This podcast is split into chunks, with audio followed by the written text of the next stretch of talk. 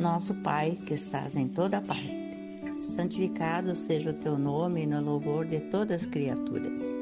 Venha a nós o teu reino de amor e sabedoria.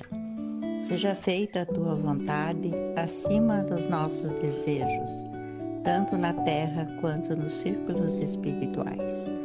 O pão nosso do corpo e da mente dá-nos hoje. Perdoa nossas dívidas, ensinando-nos a perdoar nossos devedores, com o esquecimento de todo mal. Não permitas que venhamos a cair sob os golpes da tentação de nossa própria inferioridade. Livrai-nos do mal que ainda reside em nós mesmos, porque só em Ti brilha a luz eterna do reino e do poder, da glória e da paz, da justiça e do amor, para sempre. Assim seja.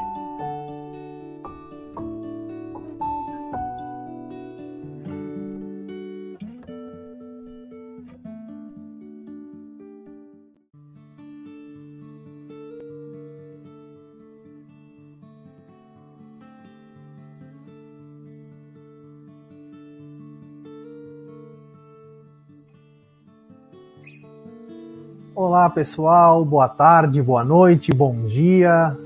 Seja você ao vivo aqui conosco ou mais tarde nos ouvindo, sejam todos bem-vindos à nossa seara de luz virtual. Hoje eu tive que inovar um pouquinho no cenário, né? Estamos em obras aqui do lado, então tive que pegar um cenário novo aqui da minha casa. Mas isso é ótimo, a gente vai cada vez mais se sentindo nas nossas casas e ao mesmo tempo com a conexão com a espiritualidade, né? Eu quero primeiramente saudar aos colegas que já estão por aí. A Marta, bom final de semana e um ótimo, bom, bom final de tarde e um ótimo final de semana para você também, Marta. Aliás, para todos nós, né? Boa noite, Neiva, tudo bem? Olá, Igleia, tudo bem? Uma boa tarde para ti. É, essa hora é a hora da discussão se é boa tarde ou boa noite, né? Então, vale os dois, tá, pessoal? então, saudar aos amigos que estão aí. Se você quiser deixar seu recado, deixa aí o seu recado. Também quero pedir que deixe o seu joinha aí, quem gostar da palestra, porque é uma maneira de divulgar, tá, pessoal? É uma forma com que a gente possa cada vez mais, esse vídeo possa chegar a mais pessoas.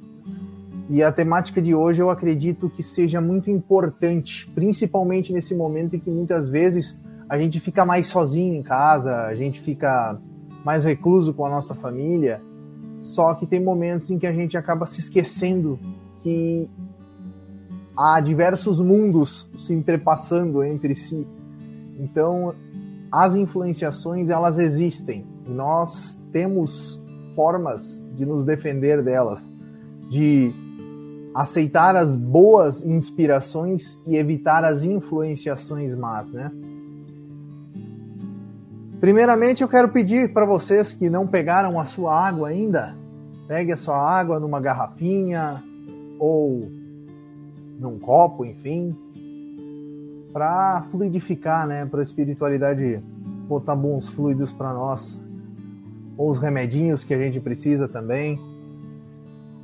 E eu quero convidar todos vocês para a nossa prece inicial, chamando a espiritualidade para cada, um, cada um dos nossos lares, pedindo que a espiritualidade possa amparar e iluminar todos nós nesse momento.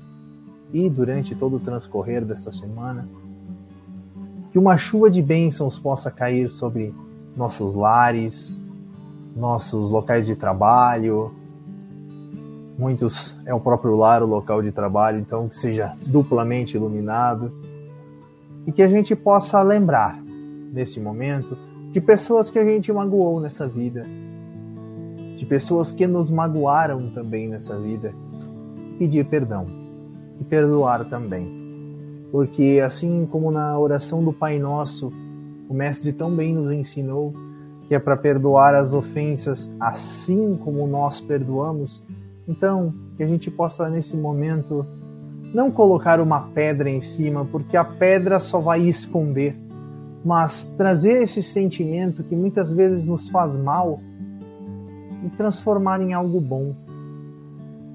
Claro, não vai ser de uma hora para outra, muitas coisas calam fundo no coração, Senhor, mas nos auxilia aos poucos ir desconstruindo esse sentimento ruim que podemos ter por algum irmão e transformar numa energia boa, pacífica, de reconciliação. Se não nessa vida, pelo menos para que não perpetue dela, para que depois não haja nada que a gente possa dizer que tem contra algum de nossos irmãos. E também pedir perdão se fizemos algum mal a algum de nossos irmãos em outras encarnações. Assim como tão bem nos foi trazido nas palestras anteriores, tanto sobre a vida no plano espiritual quanto sobre a reencarnação, sabemos que a nossa melhor versão até hoje é a do dia de hoje. Amanhã já podemos ser um pouco melhor. Então, pedimos perdão a esses irmãos que de alguma forma possamos ter feito algum mal. Agradecemos a espiritualidade por entrar em nossas casas e que assim seja. Influências espirituais. Quando a gente fala nisso, parece que é algo tenebroso, assombroso, mas na questão 459 do Livro dos Espíritos, a primeira obra básica, Allan Kardec questiona os espíritos superiores se os espíritos influem em nosso pensamento e em nossos atos. E a resposta da espiritualidade é um baque muitas vezes, porque eles nos respondem o seguinte: muito mais do que imaginais, influem de tal ponto que de ordinário são eles que vos dirigem. Essa afirmação acaba nos demonstrando que nós encarnados estamos sob a influência de entidades espirituais que se afinam com o nosso modo de pensar e ser. Tem um brocardo popular que diz o seguinte: Diga-me com quem andas, eu te direi quem és. Divaldo Pereira Franco nos diz que no Espiritismo a gente inverte. É assim: me diga quem és, que eu te direi com quem andas. Quando a gente para para analisar tudo isso, vem um convite a nós. A nós pararmos por um instante que seja por dia e analisarmos os nossos pensamentos. Analisarmos o que vem na nossa mente. O que mais costumeiramente pensamos? Pensamos em esportes, tempo todo pensando em futebol, vôlei, natação, enfim, aproveitando o momento das Paralimpíadas agora? Ou pensamos no final do dia do expediente do trabalho, ah, quando acabar o trabalho hoje eu vou para tal lugar. Pensamos em álcool, drogas, sexo, não que seja uma droga, tá, pessoal? Sublimado ele é maravilhoso. Tanto que estamos aqui por causa dele. Então, o que, que mais fixa o nosso pensamento? O que mais está em nosso coração? Onde está o nosso tesouro, como diria o mestre? Por que eu digo isso?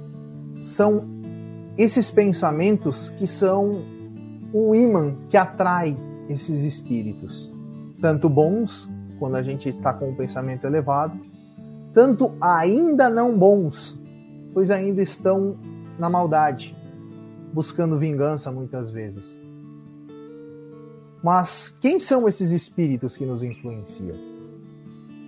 Esses espíritos que nos influenciam, eles são vítimas nossas do passado, irmãos que podem estar buscando alguma forma de nos desestabilizar até para diversão própria, porque não tem outro esclarecimento ainda. Podem ser N formas. E uma dessas formas é a obsessão. Aliás, todas essas formas que eu falei são formas de obsidiar. Mas a obsessão, segundo o Evangelho segundo o Espiritismo, lá no capítulo 28, nas coletâneas de preces espíritas, no item número 81, antes da prece tem uma explicação. E lá o Espírito vai nos dizer o seguinte: a obsessão é a ação persistente que um espírito mau exerce sobre o indivíduo, apresenta caracteres muito diversos, desde a simples influência moral, sem perceptíveis sinais exteriores, até a perturbação completa do organismo e das faculdades mentais. Então a gente já vai ver nessa, nessa afirmação do espírito que já tem uma divisão. Espírito elevado, espírito bom, não obsidia. Obsessão é de um espírito mau. Mas esse espírito mal não quer dizer que ele vai ser perpetuamente mal, ele não vai ser para sempre mal. Mal é no sentido de que no momento ele está nesta faixa evolutiva. E muitas vezes por algo que a gente fez para ele. Ele não é perpetuamente mal, então. É um estado em que ele se encontra. Outra afirmação aqui. Caracteres muito diversos. Então não quer dizer que obsessão só é de um tipo. Ela tem diversos. E hoje nós vamos falar sobre isso. Nós vamos falar sobre diversas formas que ocorrem a obsessão. E muitas vezes ela não tem sinal exterior. Como assim? Tem muitas vezes que a gente ah, passa, acontece algo na nossa vida Hum, cai uma tampa de panela na, na cozinha e sobe aquela raiva da, da tampa de panela ter caído. E a gente junta, controla todos os nervos e aquela raiva fica. O resto do dia, a tampa de panela estraga o nosso dia. O que, que é isso? Inicialmente fomos nós. Nós que ativamos o imã. Sentimos raiva quando a gente está nesse momento, irmãos podem se aproximar de nós e instigar essa raiva. Mas também, sempre cai essa tampa de panela. Mas por que, que eu sou tão desastrado? E começa a vir esses pensamentos na cabeça que a gente toma como nossos, a gente nem percebe. Obviamente, não estou querendo dizer que, ah, meu Deus do céu, preciso fazer um tratamento desobsessivo urgente. Não, muitas vezes são influenciações se a gente continua a aceitar essa influenciação, se a gente não muda essa faixa vibratória por uma faixa maior de tempo, aí sim a gente vai estar cada vez mais enredado e cada vez mais obsidiado. Até que chegue a perturbação completa, como o espírito bem colocou para nós aqui, né? Inclusive das faculdades mentais. Então, tem muita loucura por aí que na realidade é obsessão. Mas nem toda loucura é influenciação espiritual e nem toda influenciação espiritual leva à loucura. Por isso a importância também da medicina, da psiquiatria, da psicologia, entre outras ciências que estudam essa parte, tá, pessoal? Então não quer dizer que ah, eu vou no centro espírita e não preciso fazer exame de sangue porque eu não vou ter diabetes. Não é isso, tá? A gente tem que cuidar do corpo e do espírito. Tipos de obsessão, então. Uma delas, que muitas vezes a gente nem sabe que existe, é a de encarnado para encarnado. Como assim? Exatamente. O ciúme, a inveja, uma paixão, desejo de poder, orgulho, entre tantos outros, o ódio, né? São formas de um encarnado obsidiar outro. Ou seja, não quer dizer que precisa ser um espírito desencarnado que vá me influenciar. Eu posso muito bem estar aqui pensando em uma pessoa, desejando mal para ela, e essa energia está indo para ela. Se ela está na mesma faixa vibratória que eu, ela conecta e acaba recebendo essa energia ruim. Eu não pre... entenderam a importância de a gente não pensar mal do outro? E da mesma forma, se a gente está pensando mal do outro e essa pessoa está pensando mal de mim, é uma via de mão dupla, tá? Então a gente toma o veneno querendo que o outro se envenene. Nós estamos causando mal a nós. Porque se essa pessoa não está na nossa faixa, a gente é que sente mal. Mas existe essa forma de um encarnado obsidiar outro encarnado. Da mesma forma, um desencarnado pode influenciar outro desencarnado. por idênticos motivos do que eu falei antes do, do, do encarnado, tá? Dois espíritos, lá no plano espiritual, um pode subjugar o outro. E só é possível dado a desarmonia vibratória desse obsidiado. E essa libertação vai ocorrer quando um dos dois mudar essa mentalidade, ou os dois, melhor ainda, né? Uh, os benfeitores, eles não estão deixando que as coisas aconteçam ao léu, tá, pessoal? Os benfeitores estão auxiliando a todo tempo, mas cabe uma renovação por parte dos obsessos. Nós, no caso, ou os desencarnados, ou enfim. Mas todo momento ao auxílio da espiritualidade, nunca duvidar disso. O que acontece é que muitas vezes nós estamos desligados deles, mas eles estão todo o tempo esperando. Uma dica até é o filme Nosso Lar, que demonstra muitos momentos que o André Luiz, vou dar um spoilerzinho, tá? Mas quem lê o livro também vai ver isso. E o André Luiz vai ver lá na televisão quem orou por ele e tudo mais depois que ele desencarnou. E ele vê que todo o tempo que ele estava lá no plano, no umbral, né? E o mentor dele estava próximo, só aguardando que ele pedisse ajuda. Então, só cabe a nós nos conectarmos com a energia superior. Outro tipo de obsessão é de encarnado para desencarnado. Então, a gente também pode obsidiar os irmãos que estão no plano espiritual. Um amor egoísta e possessivo redunda nessa fixação mental. Ou seja, a pessoa desencarnou. Por exemplo, minha esposa desencarna, né? Agora vamos torcer para ela não me derrubar, que é ela que está no streaming, tá? Mas eu só estou citando um exemplo, tá, amor?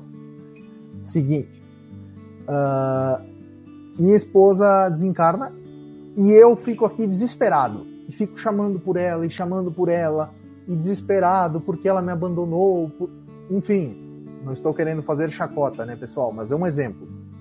Uh, então, fica inconformado, desesperado pela morte dessa, dessa pessoa e fica chamando. E essa pessoa lá no plano espiritual acaba se ouvindo essas, esse chamamento e acaba se sentindo influenciada e acaba ficando. E aí fica aquela influenciação do encarnado que não deixa o desencarnado ir para o plano espiritual, até preparar uma vida, uma vida melhor para ele para quando eu desencarnasse também, entende? Aí acaba ficando o quê? Ah, uma pessoa com ideação fixa, dizendo que a pessoa está sempre junto com ela, dizendo que uh, tá combinando para quando chegar lá no plano espiritual e sempre está falando dessa pessoa de alguma forma. Então, muito cuidado com isso. E claro, se alguma pessoa que vocês conhecem está passando por isso, não chegar para ela e largar na bucha. Vocês estão, você está obsidiada. Não. Orem por ela. Vão, indique até o centro espírita. Se não quer um quer ir para o centro espírita, tem algum preconceito, algo do gênero, sem problema nenhum. Indica a sua fé religiosa, todas as religiões que levam ao bem são dignas. Não existe uma melhor do que a outra. Então, auxilie essa pessoa de alguma forma, mas não chega tentando modificar ela por completo de uma hora para outra, porque esse não é o caminho. O tratamento sempre leva tempo, indiferente se ele é espiritual ou se ele é corporal. Nenhuma cura acontece num estalar de dedos. Outra forma, que é a mais famosa, é a de desencarnado para encarnado. Muitas influências ocorrem dado ao desconhecimento do próprio desencarnado. Uh, muitos desencarnados partem para o plano espiritual e não percebem, não sabem da sua situação para eles, eles ainda estão encarnados. Então, eles acabam ficando na sua casa, onde eles viviam aqui na, no plano físico, e acabam influenciando as pessoas, tentando até se comunicar com elas e não recebem retorno. Isso gera até um mal-estar para esse espírito. E eles acabam influenciando. De outra forma, existem os irmãos de outras encarnações, que muitas vezes nós fomos os culpados de fazer algum mal a eles. E nesse momento, eles buscam uma vingança.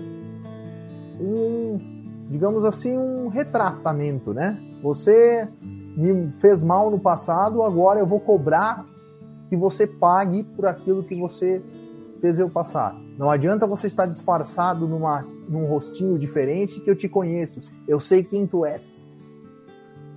Mas muitas vezes isso são de milênios atrás até, tá? Séculos atrás. Não e esse espírito ficou todo esse tempo preso no ódio e nem percebeu que o tempo passou. Muitas vezes eles até reencarnam e quando desencarnam eles ainda estão fixos nessa ideia. Então é, é uma dor imensa para esse irmão e para todos os que o amam e estão perto tentando auxiliar de alguma forma. Então, quando a gente for dormir, ou quando a gente for fazer uma prece, né? Eu faço antes de dormir e de manhã. E tento lembrar durante o dia também, né? Quanto mais prece, melhor. Mas quando a gente for orar, lembrar de pedir por essa pessoa. Olha, eu não sou mais o mesmo. Estou tentando me melhorar, ainda não sou perfeito, mas já não sou a mesma pessoa que há tempos atrás.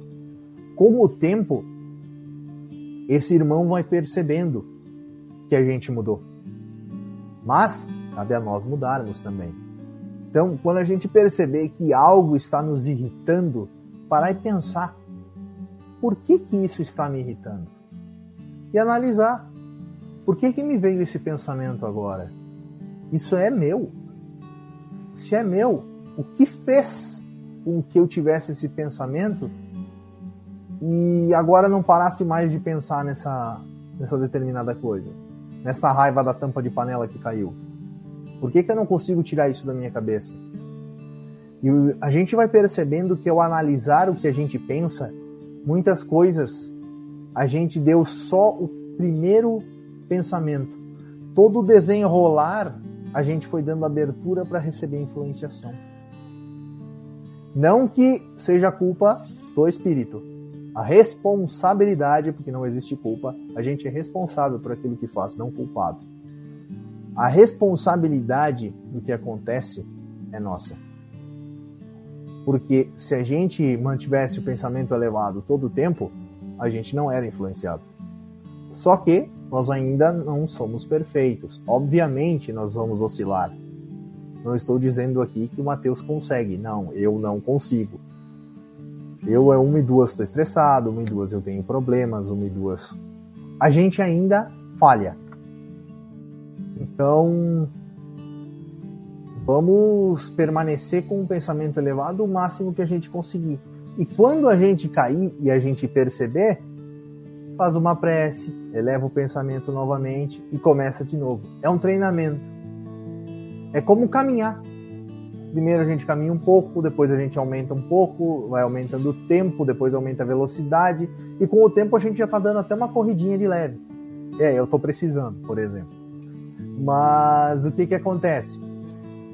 É com o tempo, é gradativo. Nós não vamos sair de casa, ah, resolvi fazer exercício físico. Primeiro dia vou correr, vou correr uma hora. Chega na esquina, tá com a língua de fora, porque não tá acostumado. É a mesma coisa o pensamento. É treinar o pensamento para elevar ele para o nível certo. Mas nós ainda temos outros tipos de obsessão nós temos uma obsessão recíproca, que é o quê? É quando um ser obsedia o outro e o outro obsedia o um. Por exemplo, né, o exemplo que eu citei antes da pessoa que teve um ente que desencarnou. A pessoa que está encarnada ainda fica aqui chamando por aquela pessoa. E a pessoa que já desencarnou fica ali junto com saudades daquela pessoa. E uma obsidia a outra o que, que acaba acontecendo? Vai prejudicando a saúde de ambas.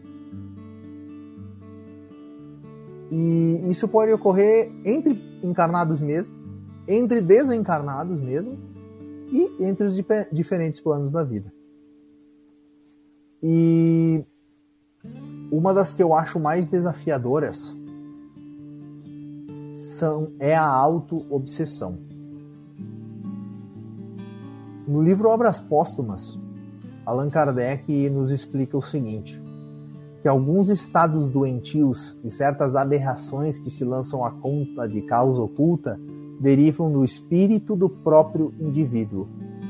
Então, quando a gente fala em obsessão, a gente tem que levar em conta que nem sempre é outro espírito, muitas vezes é o nosso próprio espírito. Muitas vezes a gente se acha superior. O orgulho nos, nos causa isso. O egoísmo nos causa isso. E essa auto-obsessão muitas vezes impedem até que ocorram obsessões de outros espíritos. Porque a gente está tão egodistônico, tão centrado em eu sou o centro das atenções, eu sou o mais importante e tudo mais, e vai, vai crescendo nisso, ou se vitimiza para receber elogios. Tem muita gente que faz isso também. Aí começa a se xingar, se fala mal de, de si próprio, ou fala mal do, dos mais próximos, para se fazer de vítima para as outras pessoas auxiliarem ela. Ou seja, tudo para ser o centro da atenção. Então tem que tomar muito cuidado com isso, que ela também com, começa com uma obsessão simples, uma ideia aqui outra, e com o tempo vai tomando corpo, vai tomando forma, assim como todas as outras obsessões. Hoje eu estou falando dos tipos de obsessão, mas nós temos também as diferentes formas da obsessão, né? Obsessão simples, entre outras, tá? E a auto-obsessão, então, é esse processo que o próprio espírito se obsidia. Então existe isso também.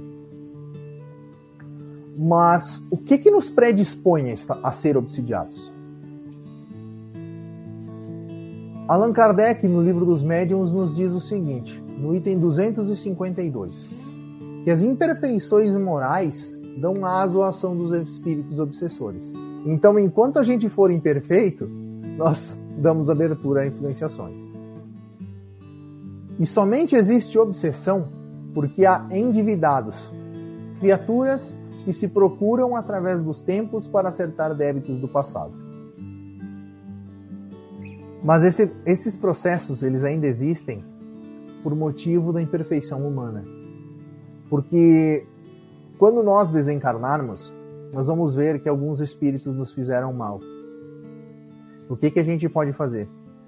Seguir esse ciclo vicioso que muitas vezes dura séculos de obsidiar de volta, vingança atrás de vingança, olho por olho, dente por dente, ou perdoar, que foi o Cristo que nos ensinou e reforçou e deu exemplo. Ou seja, a obsessão não é de responsabilidade do obsessor. Nós é que somos responsáveis, como eu falei antes dadas as nossas limitações. Nós que deixamos que eles nos influenciem. Não é de uma hora para outra, como eu disse, mas a gente tem um processo para nos prevenirmos disso. Manuel Filomeno de Miranda, em diversos livros que ele escreve sobre obsessão, tem Loucura e Obsessão, Sexo e Obsessão, tem a coleção da Transição Planetária que fala muito sobre obsessão também, são quatro livros.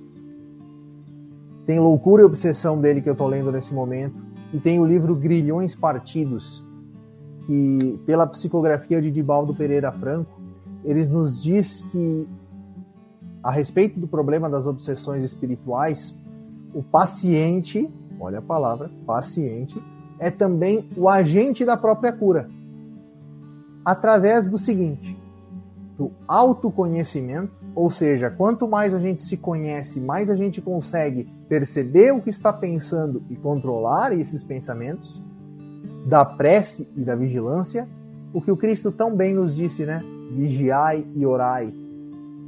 E Sueli Caldas Schubert diz que uma tradução, se não me engano, é do livro do Haroldo, a tradução que o Haroldo fez do Novo Testamento, não está vigiai, está atentai. Então é mais cuidado ainda, né?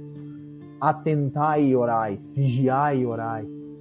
Quando a gente percebe que nosso pensamento está desviando do caminho reto, faz uma oração, eleva o pensamento. E tudo isso vai englobar a nossa reforma moral. Quando a gente perceber que está com um pensamento ruim, substituir ele por um bom. Tá, Mateus, mas isso é muito difícil. Sim, é. No começo. Como eu falei antes do sair correndo de uma hora para outra. Começa caminhando. Vai daqui até na praça e sai de casa, vai até na praça, dá duas voltas e, e volta para casa. Na outra, no outro dia, faz a mesma coisa. Vai reforçando isso. Quando se sentir mais firme, em vez de duas voltas, dá três, quatro. Quando vê, você está caminhando uma hora. Aí depois começa a dar um pique, mas só um. Vai com calma. É assim que se treina o pensamento também. Percebeu o pensamento ruim? Meu Deus, eu estou pensando mal de uma pessoa. O que, que eu vou fazer? Inicialmente, de repente, tu não consegue parar de pensar mal. O que que faz? Pega um livro, uma leitura edificante, vai ler um pouco. Ana, vou roubar tua frase agora. Vão ler, né? Vamos ler um pouco. Uma leitura que nos eleve o pensamento, que nos tire desse pensamento. Quando a gente vê, passou. E com o tempo a gente vai lembrando dessas passagens que a gente leu. O Evangelho segundo o Espiritismo é maravilhoso para isso. Com o tempo vai ficando na cabeça essas frases. Aí quando vem o pensamento ruim, não, peraí, eu vou lembrar de uma passagem. Ainda que eu fale da língua dos anjos e dos homens. Tá, não precisa começar com Paulo de Tarso, Mateus, calma. Exato. Lembra de uma passagem mais tranquila.